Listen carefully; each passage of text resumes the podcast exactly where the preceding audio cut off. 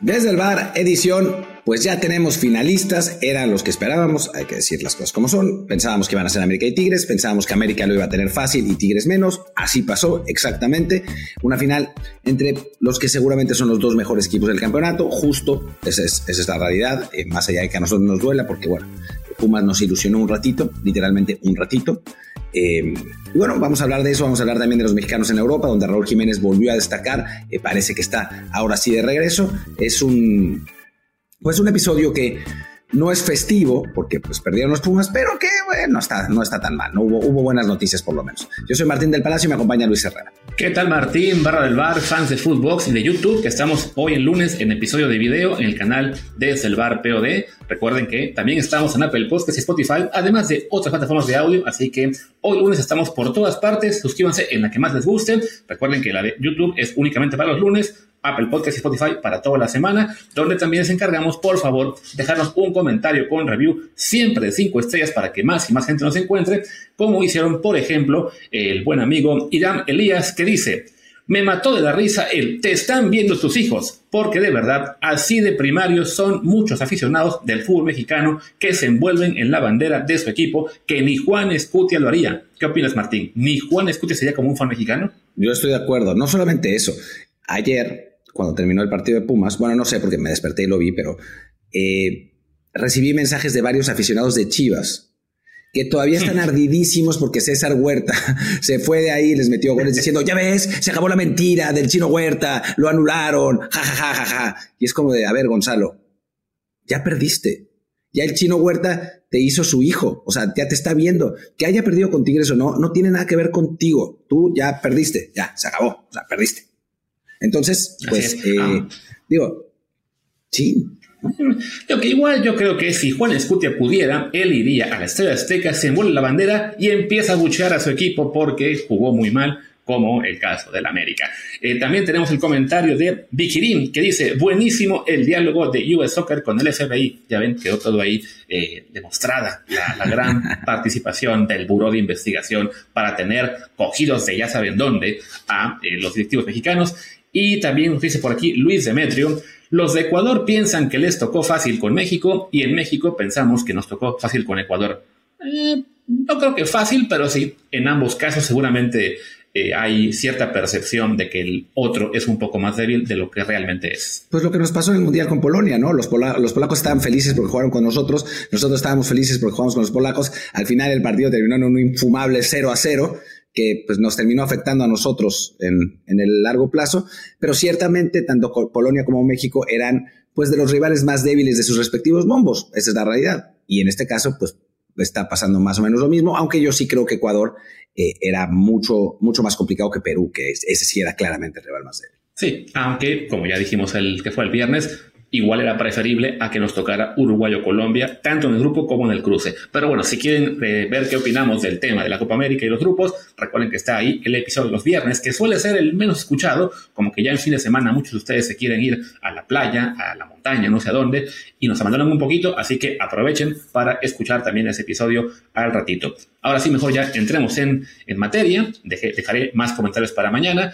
Y pues bueno, Martín, vamos en orden cronológico. ¿Qué opinas? ¿Hizo bien o no la afición del Estadio Azteca en abuchar a ese de equipo que es el América que pierde 2-0 ante el San Luis? A ver, vamos a partir por el inicio. Yo, particularmente yo, abucharía al América desde el minuto 1 hasta el 90 de todos sus partidos.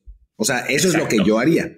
Ahora, si yo fuera aficionado del América, que digo, toco madera y que nunca suceda, si fuera aficionado del América, pues me parece que es un poco exagerado, porque además, a ver, lo incluso eh, lo dijimos en el podcast, lo dijiste tú, y me arrepiento de no haberte hecho caso y apostar por el San Luis, porque era lógico que el América iba a aflojar. O sea, iba 5-0 que, ah, con ventaja en el, en el marcador global. O sea, era muy complicado pensar, porque el 5-0 ese fue también un poco circunstancial, que el América iba a volver a ganar 5-0 la vuelta. En realidad, lo que iban a tratar de hacer es lo que pasó, fue llevársela con calma, eh, no, de, no arriesgarse a lesiones, apretar solamente si la situación se ponía muy desesperada. O sea, era un poco obvio. E incluso América tuvo oportunidades de empatar, ¿no? O sea, yo sí creo que es, o sea, es entendible lo de los aficionados, porque perder 2-0 de local contra el San Luis no está bueno, pero también tenían que haber entendido que si pagaron su boleto, era ya sabiendo que habían ganado 5-0 la ida y que algo como esto podía pasar y que aún así el equipo va a calificar, ¿no? No sé.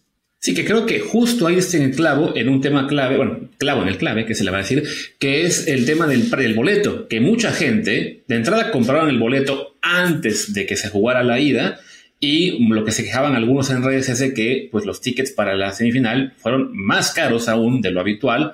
Entonces, claro, pues tú pagas un boleto carísimo para ir a ver el partido y te encuentras un espectáculo, pues francamente, que era más bien de cascareo y de simplemente dejar pasar el, el tiempo Entendible, sí, en el punto de vista deportivo, porque ya se había resuelto todo en, la, en el partido de ida, pero claro, pues uno como aficionado, que, eso, ¿no? Que paga un dineral por ir a ver tu equipo, pues esperas un mínimo de intensidad, de jugar bien, de que, de que meta goles, de que llegue, y claro, pues te encuentras con una exhibición del América que era así, pues más bien simplemente, ok, tenemos aquí que estar 90 minutos, vamos a tranquilizarnos, vamos a aguantar que pase el tiempo, ya fue el primer tiempo y no, vamos a, no hemos recibido ningún gol, pues venga, aún más flojitos en el segundo, y por esa parte sí entiendo un poco lo que es la, la molestia de quien haya estado en el, estadio.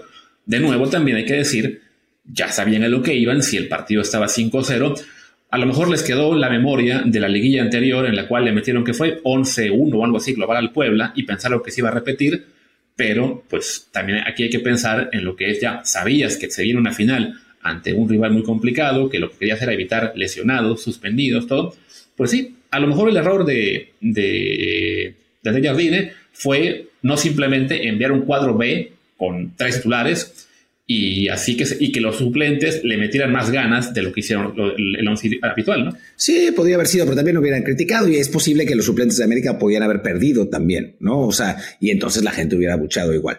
Yo creo que también eh, se hizo demasiada demasiada laraca con estos abucheos. O sea, la gente, digo, sí, estaba enojada ese día en el estadio, pero no es como cuando abuchean a México cuando el partido va 0-0 al minuto 20, ¿no? O sea, que es una cosa por procedimiento. Fue una, para mí, algo circunstancial que se va a olvidar cuando el América juegue en la Azteca la final con Tigres, ¿no? O sea, nadie, no, no van a llegar y al minuto 10 van a estar abucheando si el partido todavía va 0-0 y perdieron la ida, ¿no? O sea, yo creo que, que se va, se va a olvidar. Pero sí, muchos aficionados de América se ofendieron porque le abucharon a su equipo que ha sido el mejor de la temporada.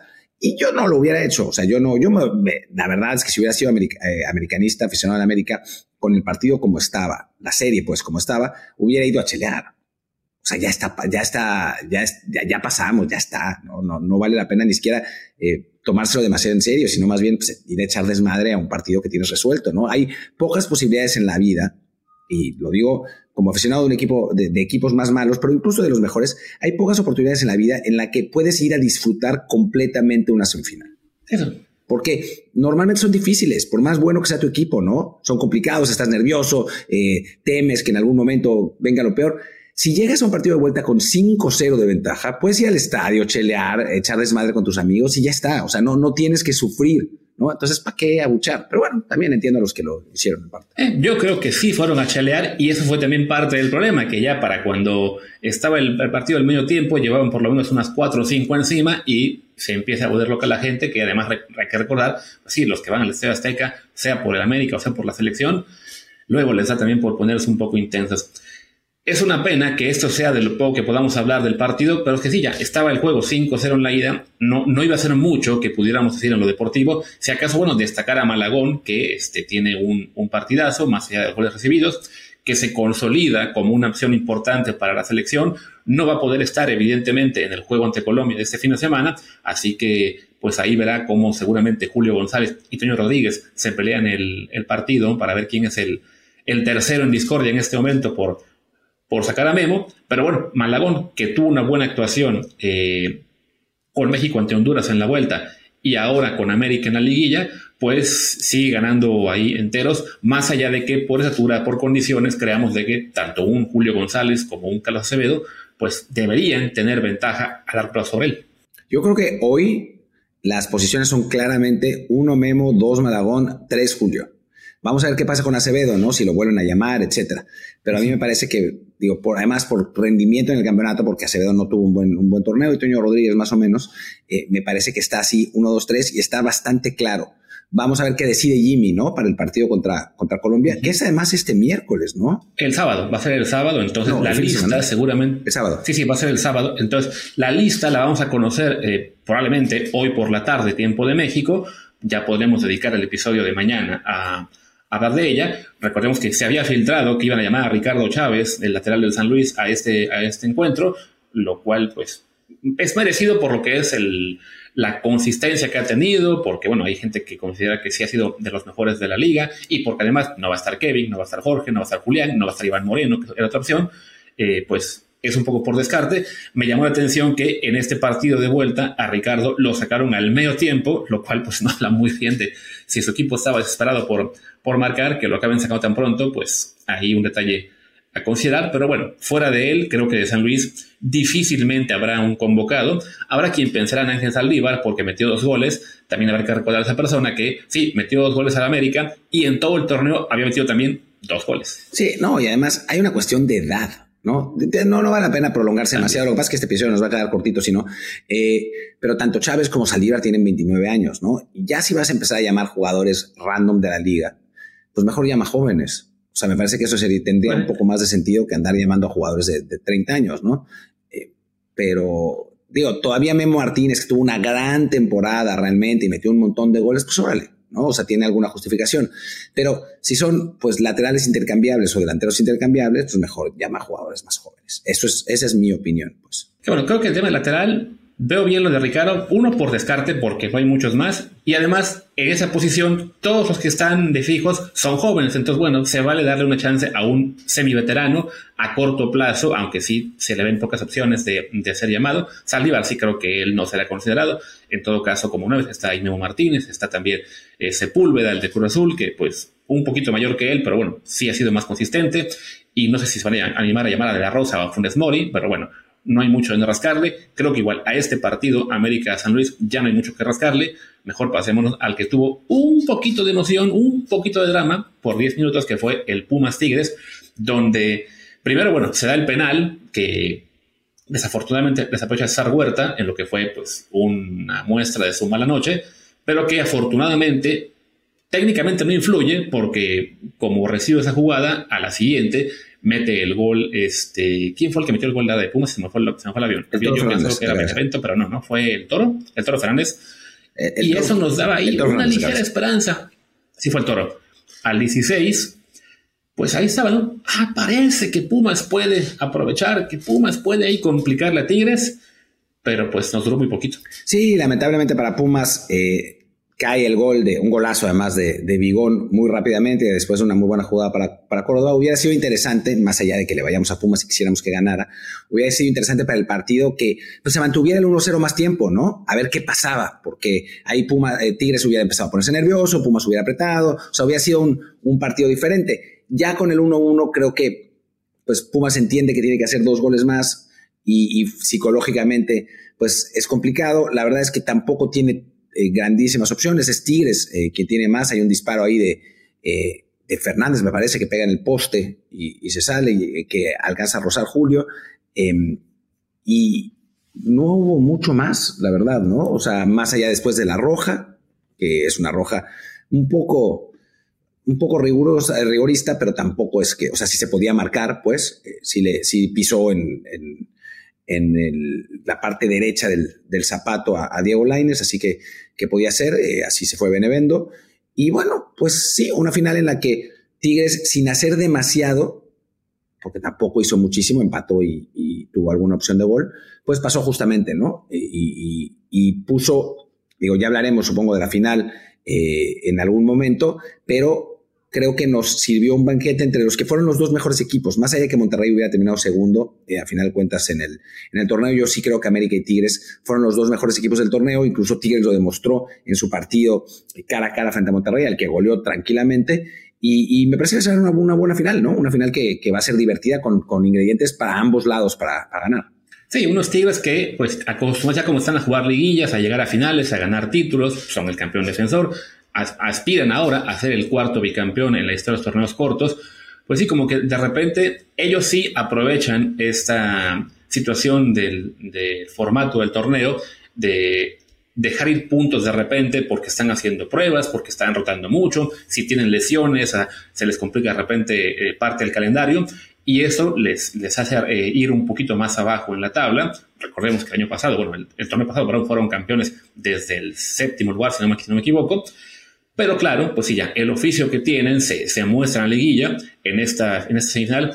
Desafortunadamente para nosotros, pues sí, el gol de Bigón, además Bigón, que fue un jugador importante para Pumas, muy querido por la afición universitaria, lo marca el 24. Y después de eso, la verdad es que sí, no, no pasa mucho en términos de llegadas este, de, de ninguno de los dos, ¿no? Tigres controlando, Pumas poco a poco desesperándose hasta que llega la roja de, de Benevento, que sí me parece, eh, como señalas, ¿no? Un poco rigorista, es el tipo de rojas que si se marcaron ya, el VAR no las va a tirar. Si no se hubiera marcado como roja originalmente, a lo mejor si el VAR le llama al árbitro, lo, se lo piensa, ¿no? Como, no, está bien con la amarilla, ¿no? Pero bueno, o sea, en ese momento que yo la, la, roja, francamente se acabó toda posibilidad eh, realista para Pumas, que pues la verdad es que no, generó mucho. Estaba yo viendo las estadísticas de, de tiros y expected goals. Por ejemplo, en la primera mitad le da esto, ese sistema a Pumas 1.68, en gran medida por el penal, que al fallarlo, pues ahí se, se come casi un gol en los expected, y a Tigres únicamente 0.45, y en la segunda parte Tigres tiene 0.08 y Pumas 0.16. Sí, no hubo gran cosa, eh, la verdad. Em, simplemente para aclarar, el tiro al travesaño fue de, Nico Ibáñez y después me parece que es Rodrigo López el que tiene una oportunidad también para Pumas y fuera de eso, nada. La realidad es que Tigres controló bien el partido. Eh, también hay que decir una cosa con Tigres. O sea, el torneo pasado lo ganaron en Legendary Mode. O sea, pusieron al Chima Ruiz de entrenador para hacerlo más complicado y aún así lograron ganar el título, lo que es, la verdad, eh, es, de reconocerse. Ahora, pues ya, ya están jugando en easy mode, ¿no? Entonces, creo que así se les facilitó la cosa y eso los, los tranquiliza para jugar una, una semifinal como esta. Así que, que creo que, que, bueno, pues también en, buena medida, ya hablando en serio, el plantel de Tigres es mejor, lo habíamos anticipado, más venía pues jugando mejor que lo que sus individualidades eh, presumían. El chino Huerta venía jugando quizá mejor que lo que su nivel es, eh, por una cuestión de atrevimiento, de, de, bonanza psicológica. Esa bonanza psicológica lamentablemente pues, no le alcanzó en un partido donde le tocó un viejo lobo de mar como Javier Aquino que lo neutralizó, salvo la jugada del penal que es precisamente un tiro del chino que pega en el brazo de Aquino. Y bueno, era, era de esperarse, ¿no? Eh, ni, ni Pumas, o sea, Pumas tenía que jugar su mejor partido y Tigres un partido malo, no pasó. Y el chino Huerta tenía que mantener un nivel que quizás en este momento no sea realista eh, pedirle que sea capaz de echarse completamente el equipo al hombro contra un rival como Tigres. Y pasó pues lo que tenía que pasar, lo que dijimos que iba a pasar. Sí, con Chino Huerta es un poco pues lo que pasa con casi cualquier jugador de estos que en Liga MX eh, empieza a destacar, Villa, la gente se emociona. En este caso nosotros como fans de Pumas, que claro, pues estamos muy contentos por verlo en selección, por escuchar que tiene que sonar para Europa, pero que les cuesta mucho, sí, en general, ya después mantener un nivel tan alto eh, más allá de algunos partidos, un torneo completo o dos. Y claro, cuando se dan circunstancias menos favorables, como en este caso, enfrentar a un equipo de Tigres con un plantel muy superior, pues no alcanza con esa inspiración. Eh, si ya mismo Huerta había sufrido contra Chivas eh, ante Alan Mozo en un par de partidos, lo que fue el de la última jornada y el de la, la ida al semifinal, ahora ante Javier Aquino y además todo el complemento ahí eh, alrededor de él, la verdad es que sí, era muy difícil que, no él solo, porque no es que fuera Pumas, César Huerta y 10 muertos, pero sí, siendo él el que había tenido mucho más reflectores en todo el torneo, pues este partido era un poco, no partido trampa para él, pero sí una situación muy difícil de la cual, eh, siendo objetivos, era difícil pensar que él, hubiera, él iba a resolver, ¿no?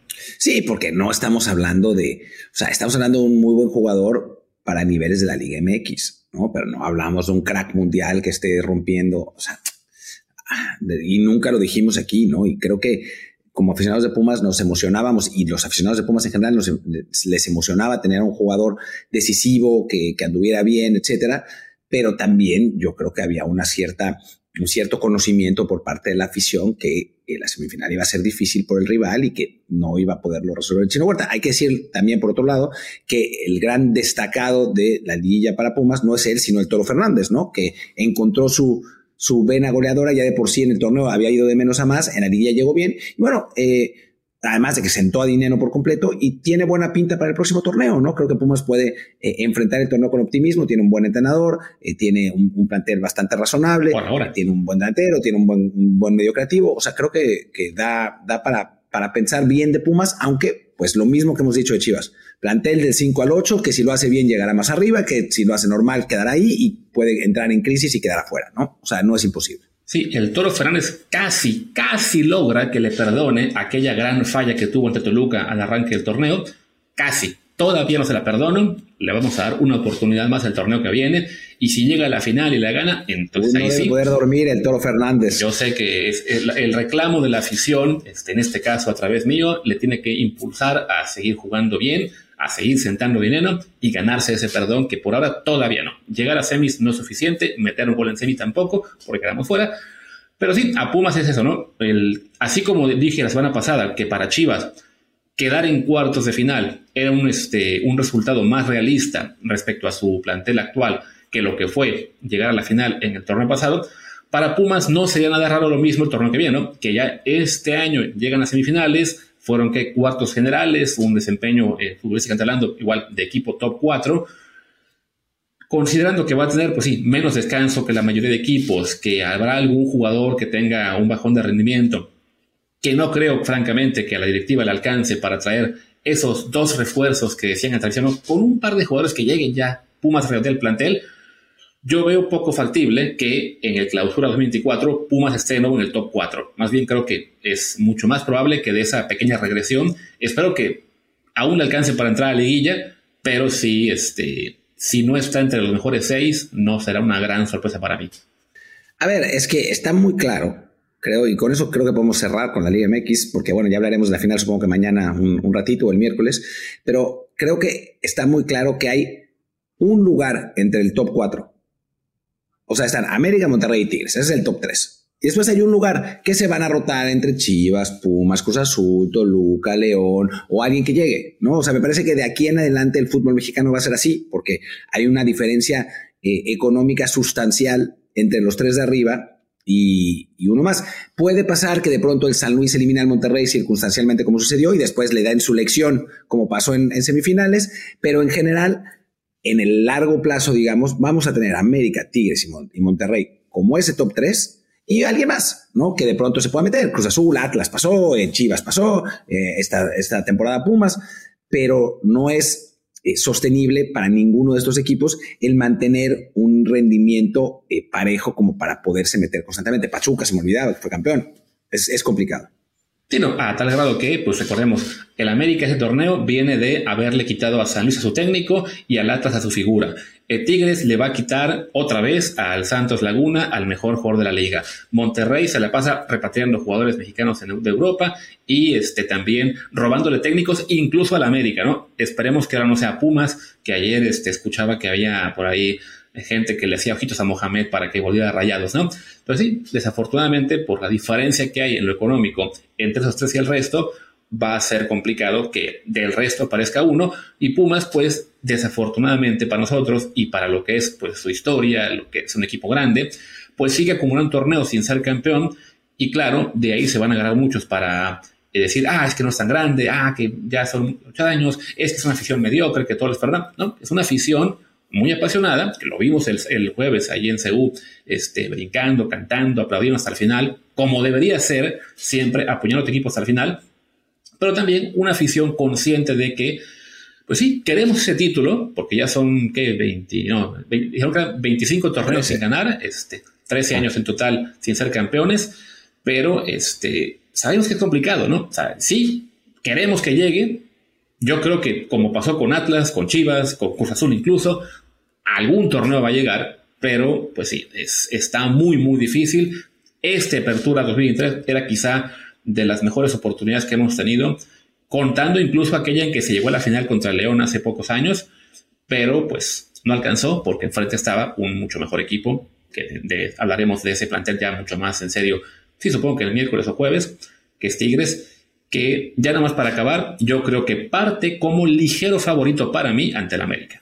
Yo, lo, yo diría al revés, que América es ligero favorito eh, contra Tigres porque está jugando mejor, esencialmente por, por eso, porque los planteles los veo muy parejos. Y quizás el jueves o el miércoles podamos hacer un uno a uno de quién es mejor en, cada posición y creo que eso sería divertido. Eh, y en el caso, ya para cerrar eh, con, el, con el caso de Pumas, yo creo que este plantel es mejor que aquel plantel de la final de León, simplemente que los rivales de esta temporada eran mucho mejores, ¿no? O sea, tanto Tigres como América son, están en otro, otro nivel que León y Cruz Azul, que eran los dos mejores equipos de aquel, de aquel torneo. Pumas elimina a Cruz Azul de la manera más divertida, quiero decir, eh, más emocionante y dramática posible. Y después pierde con León en, contra un equipo que era mejor. Lo que pasa es que Pumas pues, no era un gran equipo, ¿no? Era un equipo que llegó quién sabe cómo. Este año sí me parece que Pumas tenía un, un buen plantel, estaba jugando bien se encuentra a un equipo mejor y pierde con justicia y pues es lo que hay, ¿no? Eh, a veces a veces pasa eso y no ya, ya ni llorar es bueno. Exacto. Pero bueno, Ojalá hagamos la pausa y platiquemos de mexicanos. En solo decir que yo espero que se puedan conseguir ese par de refuerzos, quizá un lateral, un mediocampista y a ver si con eso el resto mantiene el nivel. Y bueno, ahora sí, metamos la pausa y hablemos de mexicanos en Europa. Regresamos y la verdad es que me encanta, me encanta, me divierte, me, me, me hace feliz ver a los haters anti Raúl sufriendo porque está metiendo goles.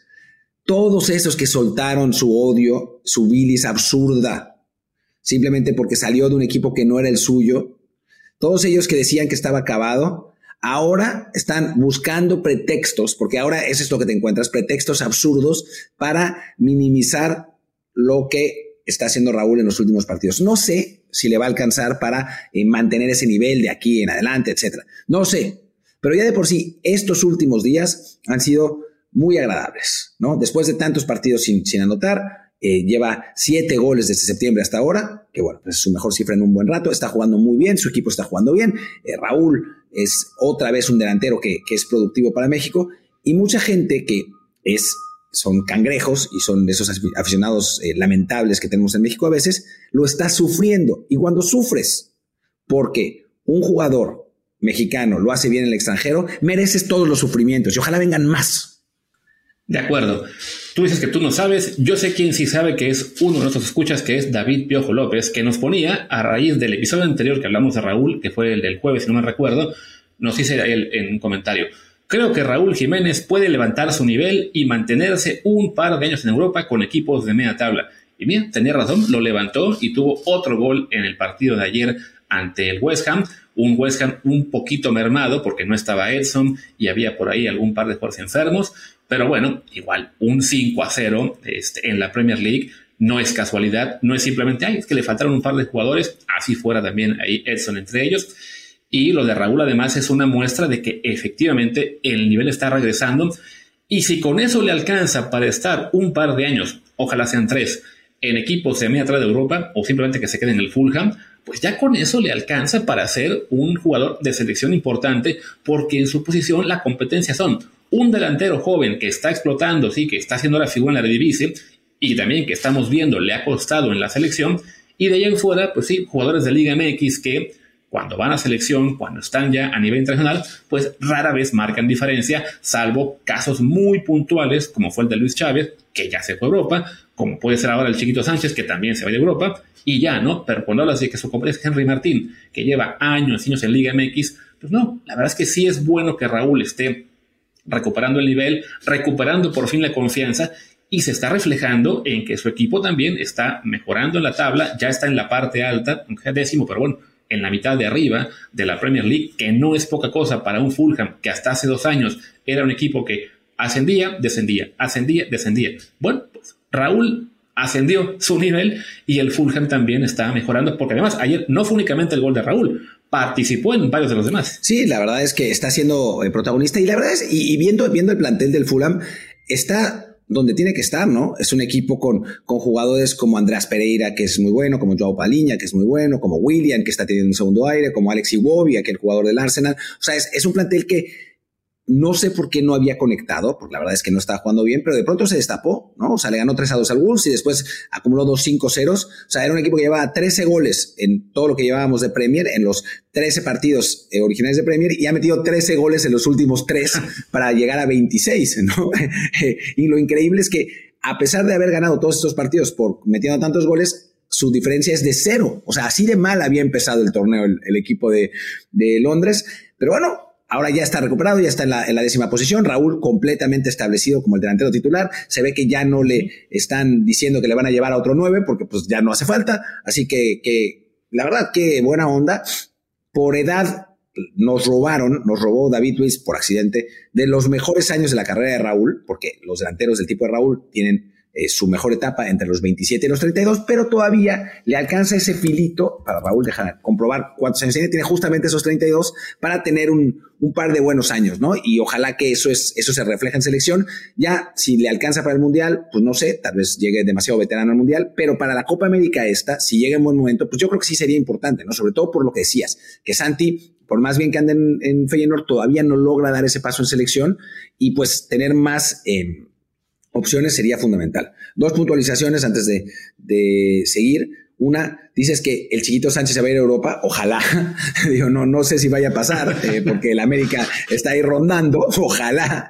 Y la segunda es, yo creo que Quiñones podría ir, ¿eh? O sea, yo creo que Quiñones tiene el físico y tiene el, el tipo de juego como para jugar en Europa. Simplemente, pues, arrancó tarde, digamos, le, costó trabajo establecerse en México y pues está muy establecido en México. Qué bueno que no se fue antes porque si no, no hubiera podido jugar en selección.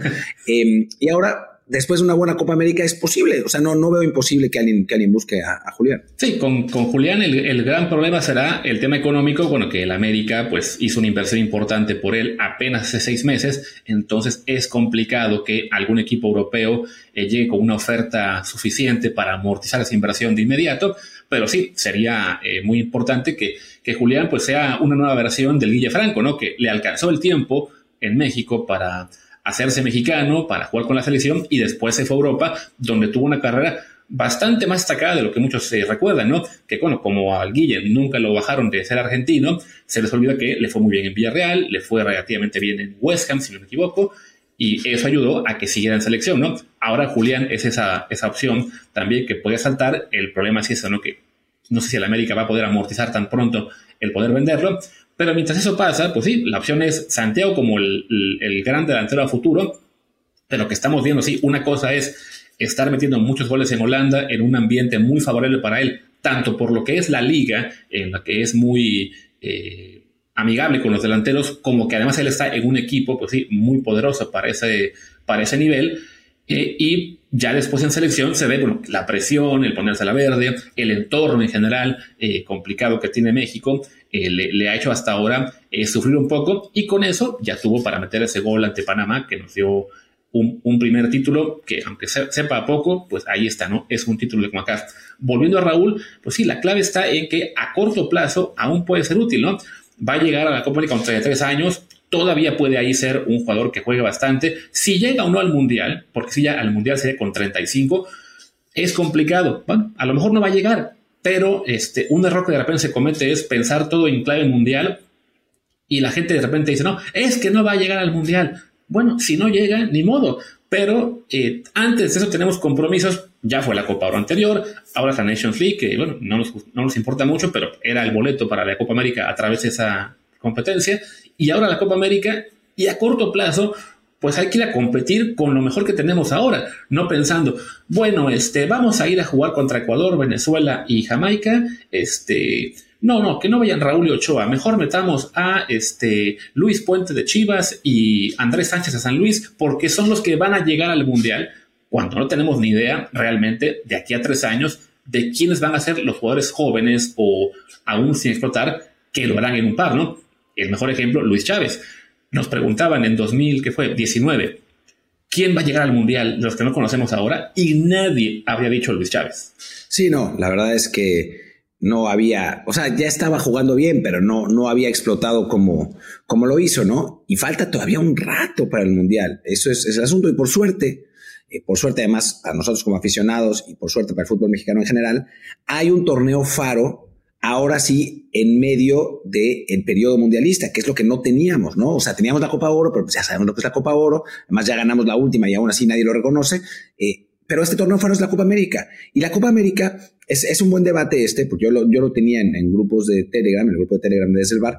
Eh, la Copa América es un fin en sí mismo. Sobre todo además estando calificados al Mundial, ¿no? O sea, es, es la instancia más importante que vamos a tener. Y si México llega a las semifinales de Copa América, no, no ganarla porque está muy difícil, hay que, decir la realidad, ¿no? Eh, pero si llega a semifinales de Copa América, que no es imposible con el grupo que tiene y con el cruce que le toca, es un boost moral muy importante para el equipo de Jimmy Lozano. O sea, si incluso te voy, a decir un, escenario mediocre, pero escenario eh, posible al fin. O sea, México, y lo habíamos dicho antes, le gana, empata con Ecuador, le gana sufriendo a Venezuela le gana sufriendo a Jamaica, ¿no? Sin jugar bien.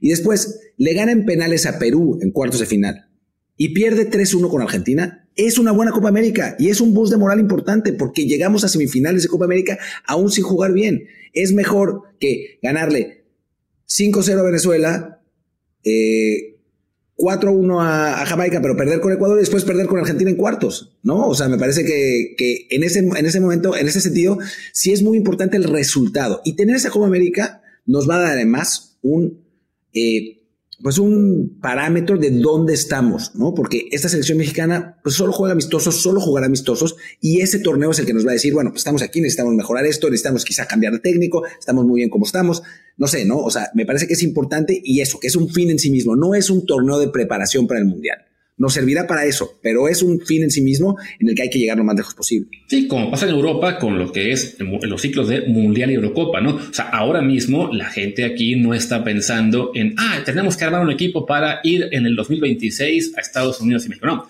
se piensa en clave 2024 tenemos la Eurocopa en Alemania y así es siempre, ¿no? El problema para México es que desafortunadamente desde que nos dejaron fuera de Copa América, este, la CONCACAF, pues claro, ya no se ve como un torneo habitual y dejó de ser ese fin intermedio, ¿no? La tuvimos en 2016, este, nos fue muy mal también, eso, eso cuenta un poco, pero bueno, el que nos fuera tan mal en el partido de cuartos final, al final no afectó en cuanto que igual se tuvo una, al siguiente año que fue, una conferencia más o menos destacada, después una en el Mundial, pues que, que fue de más a menos, pero vaya, el, el torneo como tal era en ese momento también un fin importante, ¿no? Porque se jugaba en Estados Unidos también, porque se pensaba que podía ser este, una, una escala eh, atractiva para nuestra selección, ¿no? Se perdió después con lo que fue eh, en el siguiente ciclo, bueno, que la pandemia también este, ahí movió calendarios, al final no se jugó una Copa América en 2020, en la del 21 sí, fue, se, sí se jugó, pero bueno, este, no, no hubo invitados de CONCACAF si se logra que acá y Conmebol tengan un acuerdo para que sí se juegue igual que la Euro en los años pares entre mundiales, a lo mejor ahí ya podemos eh, empezar a entender estos ciclos no en función de cada cuatro, sino cada dos años, ¿no? Sí, hace falta una renovación eh, generacional tanto en tanto, pero no puede ser pensando de aquí a tres, sino de aquí al año próximo. Sí, lamentablemente además nos quitaron la Copa Confederaciones, que ese sí era un torneo preparatorio para, para el Mundial, que a México le había servido mucho para eso como parámetro, el, a ese tri del Tata Martino le hubiera servido. Por supuesto, no hubiéramos calificado, pero, pero de cualquier, bueno, hubiéramos tenido que jugar contra Estados Unidos el partido eliminatorio y seguramente lo, lo habríamos perdido pero, pero sí le hubiera servido en caso de haberlo jugado, ¿no? No se jugó y llegamos un poco sin, una referencia real entre la pandemia y, sin partidos amistosos de qué podíamos esperar de esa selección. Eh, a final de cuentas, pues los que pensábamos que podíamos esperar poco, tuvimos razón, porque podíamos esperar muy poco.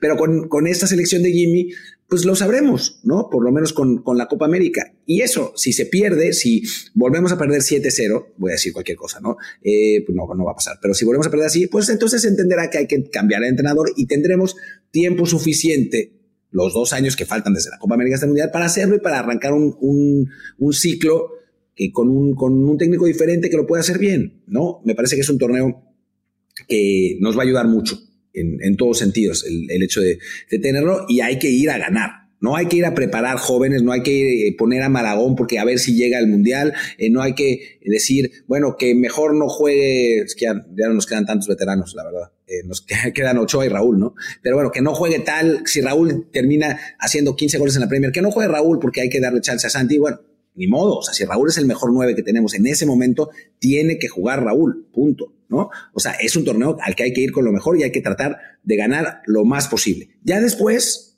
pues se verá, ¿no? Quedarán dos años para el Mundial.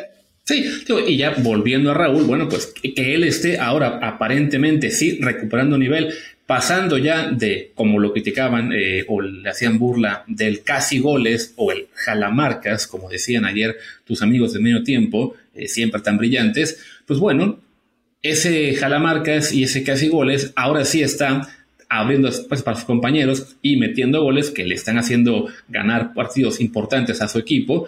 Y a su vez, pues sí, se vuelve una opción mucho más firme para la selección a corto plazo. Recuerdo que discutíamos esto en los partidos, eh, bueno, en las previas de los Juegos de Nations League, que yo pienso, Santiago tiene que ser titular el, el, fijo, ya jugársela con él, sobre todo porque Raúl no terminaba de volver a un nivel importante.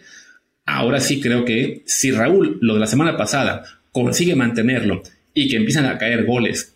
No, no va a ser todos los partidos, ¿no? Pero bueno, así en bloques de cada cinco partidos, dos, tres goles, está bastante bien y sí se puede llegar a una Copa América en la que él aún sea importante, porque además es que no hay muchos más jugadores que, sin o sea, que puedan tener ese peso para selección, ¿no? Antes de empezar a grabar, hablábamos de, ok, ¿de quién hablamos hoy, no? Bueno, pues sí, un poquito de mexicanos en Europa, eh, después de hablar de las semifinales, y decíamos, ok, ¿a quién le fue bien? A Raúl. Le fue bien también este fin de semana a Julián Araujo, que tuvo un partidazo con Las Palmas, quizás su mejor partido, fue importante para que su equipo ganara. Este, y de ahí en fuera es, ah, bueno, eh, Jorge Sánchez, que jugó con el Porto como titular, eh, Arteaga también jugó como titular con el Genk, que ganaron. ¿Quién más? Guardado, que jugó con el, contra el Real Madrid, pero pues ya, ni siquiera seleccionado. Y ya no llegábamos a más. Bueno, Johan jugó, perdieron. César Montes jugó, ah, le fue la patada y lo están criticando. No estamos ahora mismo como para decir, uy, este jugador anda bien, pero como va a llegar viejito al mundial, lo descartamos. Sí, no, no hay, no, no podemos tirar las actuaciones de nuestros eh, jugadores. Pero bueno, le minimizaste un poco, ya para cerrar, porque ya no, no hay mucho más que decir. Lo de Julián, que lo dijiste así, jugó mejor, no, jugó muy bien, jugó con, con las palmas, ya es titular otra vez, o sea, ya, ya se recuperó ahí. Y Jorge Sánchez, ¿no? Que fue titular con el Porto, en buena medida porque tienen Champions, un partido importante eh, entre semana, pero bueno, fue titular en el triunfo del Porto 3-1 contra el Casapía y lamentablemente juegan la misma posición. Así que, bueno, no, es, que podamos eh, ponerlos al mismo tiempo, pero bueno, eso, como dices, no hay que desdeñar las buenas actuaciones que tenemos de nuestros jugadores, pues ahora que dos tuvieron una buena actuación, pues digámoslo, ¿no? O sea, por lo menos eh, alegrémonos de que, de que eso pasó. Sí, además, digo, juega en la misma posición, pero yo no veo muy lejano que Julián acabe moviéndose a ser más ofensivo. O sea, que arrancó como lateral, pero que lo acaben haciendo extremo porque es pues eh, donde puede quizá o donde podría más adelante eh, generar un, mayor impacto, ¿no? Entonces, bueno, si se llega a dar ese movimiento que lo conviertan en extremo en lugar de lateral, pues hay una posibilidad de que sí este, acabe jugando, eh, acaben jugando los dos porque además recordemos que ahora mismo el extremo derecho de la selección es Antuna, así que en una de esas hasta nos conviene que Julián cambie de posición un poco como fue en su día Gareth Bale. evidentemente proporción guardada, no se vayan a causar locos. Te pasaste. Pero bueno, en su día Gareth Bale arrancó como lateral derecho, que para un izquierdo, con el Tottenham, este, que además, si no me equivoco, hasta usaba el número 3, ¿no? Al de su carrera. Y ya con el tiempo lo van adelantando, se convierte en extremo y ahí es donde termina brillando en sus mejores años, ¿no? De nuevo, proporción guardada. Bueno, Julián está arrancando su carrera como lateral, defender siempre ha sido su punto más débil. A lo mejor la, solución es cambiarlo a extremo. Ya me imagino a Julián Araujo tuiteando cumbias, jaripeo, México, en ese orden. Exacto. Pero bueno, eh, pues ya está. Creo que, con esto ya no, no, nos da para más. Eh, el próximo, el, episodio de mañana seguramente tendrá que ver con la selección mexicana, quizás con, con algo más de mexicanos en Europa que se nos haya olvidado. Y ya después nos, nos meteremos en, en modo final para, para, platicar de eso y también la previa del partido de la selección contra Colombia, que bueno, no nos va a dar un parámetro de mucho, pero ojalá que haya algunas actuaciones destacadas de esos futbolistas de Liga MX. Yo soy Martín del Palacio y mi Twitter es arroba martindelp. Yo soy Luis Herrera, el mío es arroba luisrha, el del programa es desde el bar POD, desde el bar pod, que también es el nombre del canal en, tele, en YouTube. En Telegram estamos como desde el bar podcast. Pues gracias y nos escuchamos mañana en Apple Podcast y Spotify. Chao. Chao.